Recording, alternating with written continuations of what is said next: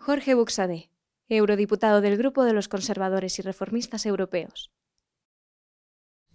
Muy buenos días a todos, otra vez aquí desde Bruselas y seguimos a vueltas con el problema más grave, con la crisis más grave de la historia democrática de España, que es ese acuerdo entre el Partido Socialista, entre Sánchez, eh, Puigdemont, Partido Junts, para pues una eh, inconstitucional ley de amnistía que provocará que todos aquellos que han cometido delitos en el ámbito del eh, proceso de separación, de intento de secesión de España desde el año 2010, pero en realidad podrían haberlo llevado hasta el 2001, porque llevan luchando contra España eh, decenas de años y, por otra parte, ese camino que quieren anunciar o han anunciado ya de una consulta también inconstitucional, inmoral y contra España por la separación de Cataluña. Pero el enemigo o el adversario, la culpabilidad no solo recae en Sánchez, también hay que poner de manifiesto que aquí, en Bruselas, no se han hecho bien las cosas en favor de los intereses de España. Puigdemont es un fugado de la justicia, recordaréis eh, todos cómo se le escapó al gobierno de Rajoy metido en un maletero huyendo como un eh, cobarde a Bélgica, donde eh, pidió una especie de refugio por la persecución de los jueces españoles. Una de las cosas más importantes que nosotros planteamos en la campaña de las elecciones europeas hace ya casi cinco años, en mayo de 2019, era la necesidad de una reforma de la euroorden. Ahora parece que se nos ha olvidado, pero eh, los más mayores seguro que acordaréis, todo el día hablábamos de la euroorden, la euroorden. ¿Qué es la euroorden? Es una, eh, eh, un sistema en virtud del cual Dentro del ámbito europeo, si un eh, órgano judicial de un Estado miembro solicita la inmediata detención y puesta a disposición y entrega a disposición del juez competente, los jueces y, las y, los órganos responsables de ese otro Estado miembro que recibe la eh, orden, pues tienen que cumplirlo. Porque si no, ¿de qué sentido tiene estar dentro de un espacio eh, común, un espacio donde hemos dicho es un espacio de libertad, de seguridad y justicia. Eso era en lo que habíamos quedado al formar parte de la Comunidad Económica Europea. Una resolución judicial dictada por un Estado para la detención y entrega de, eh, por otro Estado de una persona buscada por acciones penales que se ejecuta en virtud del principio de reconocimiento mutuo de las resoluciones judiciales. Eh, por supuesto, dentro, estamos todos dentro de la Unión Europea y por tanto nosotros reconocemos la competencia, las funciones, pues yo qué sé, de los jueces franceses y los jueces franceses, belgas, alemanes han de reconocer a las resoluciones que se adoptan por nuestros jueces eh, de acuerdo con las leyes españolas. La euroorden se ha constatado durante todo este tiempo como una herramienta absolutamente desactualizada desde el momento en que países como Bélgica como Alemania deniegan la entrada eh, perdón, la entrega de fugitivos a España, por o bien entrar en la valoración de si eso fue delito o no, como sucedió en el caso de Puigdemont, o por no aplicar el principio de reconocimiento mutuo de resoluciones judiciales, como nos sucedió con la Terra Natividad eh, Jauregui. Ese marco, ese marco que no está funcionando, el de la euroorden, ha permitido a miles de delincuentes durante años eludir la acción de la justicia. En 2021, más de 14.000 órdenes eh, fueron emitidas, pero solo 5.144 personas fueron entregadas de vuelta a sus países. El espacio Schengen, que en principio es ese espacio que habíamos creado para el libre movimiento de las personas dentro de los países que forman Schengen, que no coinciden exactamente con los países de la Unión Europea, pero mayoritariamente sí,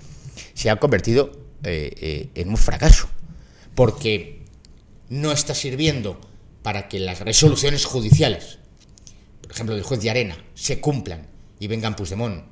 Comín o Ponsatí a responder de sus delitos ante los jueces españoles, pero sin embargo sí es utilizado por todos los delincuentes para poderse mover por libertad por el espacio Schengen, muy especialmente además también beneficiando a los inmigrantes ilegales, que como sabéis entran por las costas de España, entran por las costas de Italia, entran por las costas de Grecia y luego se mueven como pez en el agua en este espacio Schengen. Eh, Schengen se ha convertido, por tanto, en un espacio de impunidad. Un espacio de impunidad cuando debería ser un espacio de seguridad, de libertad y de justicia. La Unión Europea se ha visto absolutamente incapaz en los casi 20 años que lleva la euroorden en funcionamiento de garantizar la soberanía judicial de los Estados miembros. Porque de eso se trata. Se trata de que las sentencias dictadas por los jueces españoles se cumplan en cualquier lugar del territorio europeo. La Comisión no tiene previsto en su programa de trabajo a corto plazo una reforma del marco regulador. Y aquí me gustaría pues contaros y con esto voy a ir concluyendo la intervención de hoy, porque es muy importante para poder tener un relato completo de lo que ha sucedido con Puigdemont y con el separatismo y los delitos cometidos por los separatistas en España. Nada más llegar aquí a Bruselas, yo creo que la primera acción que hicimos en Vox Europa, porque nos habíamos comprometido en la campaña, fue presentar en la Comisión de Libertades una solicitud para iniciar desde el Parlamento Europeo una reforma de la euroorden y garantizar que los delitos cometidos contra la integridad territorial de los Estados, contra el orden constitucional de los Estados, los desórdenes públicos que tuviesen por finalidad socavar la soberanía y la integridad territorial de un Estado miembro, fuesen incluidos dentro de esta euroorden sin ningún tipo de eh, interpretaciones falsas. Y por tanto, para evitar lo que estaba sucediendo con los tres fugados separatistas de la justicia, que era que los jueces belgas o los jueces alemanes buscaban una excusa para no cumplir las órdenes de entrega ordenadas por parte del Tribunal Supremo español. ¿Y qué sucedió? Pues os voy a decir la verdad. Lo que sucedió es que los demás partidos del consenso progre europeo, el Partido Popular Europeo, el Partido Socialista Europeo, por supuesto también los llamados liberales europeos, allí donde están Partido Popular, Socialistas y Ciudadanos, rechazaron nuestra propuesta. Rechazaron nuestra propuesta. ¿Y qué hicieron? Pues un año más tarde volvieron a presentar lo mismo, que es lo que hacen habitualmente, pero edulcorado. Y al final plantearon a la Comisión Europea que se reformase la euroorden pero en términos que no protegía frente a los separatistas, golpistas y delincuentes, pero con la finalidad de incluir dentro de esa euroorden cuestiones relativas a los delitos de odio o a los delitos vinculados a la violencia de género, que evidentemente no plantean estos problemas en ningún caso, y muy especialmente los llamados delitos de odio, que son puramente delitos de opinión y que por tanto no deberían ser considerados por cuanto eh, eh, no se puede construir una teoría del delito de odio, sino solo desde cuestiones ideológicas, sino desde el interés eh, nacional. Esa propuesta que fue aprobada por el Parlamento Europeo, que nosotros nos abstuvimos porque iba en una buena línea, pero no era el camino eh, correcto, ha quedado ahí tres años parada en la Comisión Europea. Y repito, la Comisión Europea, a una pregunta que yo formulé hace pocos meses, nos contestó que en su programa de trabajo, a corto plazo, no tiene previsto la reforma de la euroorden. Es más, la Comisión considera que la mayoría de las deficiencias en relación por la euroorden es culpa de los Estados miembros y que se subsanarán cuando los Estados, dice, que aún no hayan incorporado por completo o han transpuesto incorrectamente esa decisión marco del año 2002, modifiquen sus legislaciones eh, nacionales. Sin embargo, fuentes internas de la Comisión afirman que no se publicará hasta finales de 2024 un estudio sobre la necesidad de esa reforma de la euroorden. Por eso es necesario,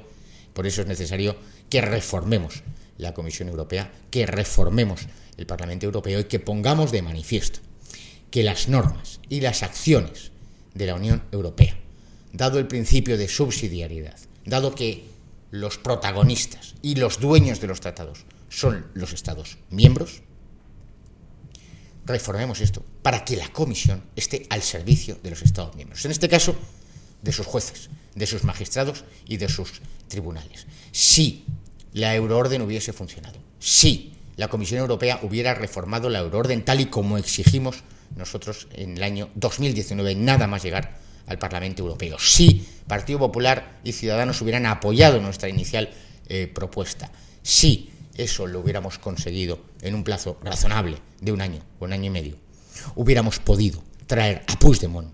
y a los demás golpistas con anterioridad. Porque lo cierto es que el trabajo que hicimos aquí en el Parlamento Europeo permitió levantar su impunidad. Pero ahora mismo sigue paseándose por estos eh, pasillos, eh, hinchado como un gallo por culpa de la Comisión Europea, por culpa de esos jueces extranjeros que no cumplieron las resoluciones judiciales del Tribunal Supremo y por culpa, evidentemente, en último lugar, de Pedro Sánchez, que ha pactado con él la impunidad e iniciar el camino para la destrucción de España. Pero gracias a Dios no lo va a conseguir porque sabemos que España se ha despertado, que hay miles de jóvenes en las calles dispuestos a defender la unidad, nuestro régimen legal y, por supuesto, la garantía de la integridad territorial. Seguimos adelante eh, en, todos, en todos nuestros canales, desde Spotify, eh, YouTube y cualquiera de las redes eh, sociales, contando lo que sucede aquí en Europa, contando qué podemos hacer para mejorar las instituciones de Bruselas, para que las instituciones de Bruselas se pongan al servicio de los españoles. Contenido financiado por el Grupo de los Conservadores y Reformistas Europeos del Parlamento Europeo.